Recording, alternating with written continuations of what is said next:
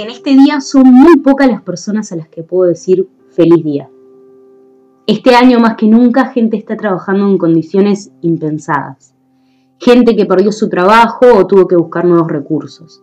Personal de salud que está dejando todo por los demás y tienen que pedir como una súplica que hagamos las cosas lo mejor posible.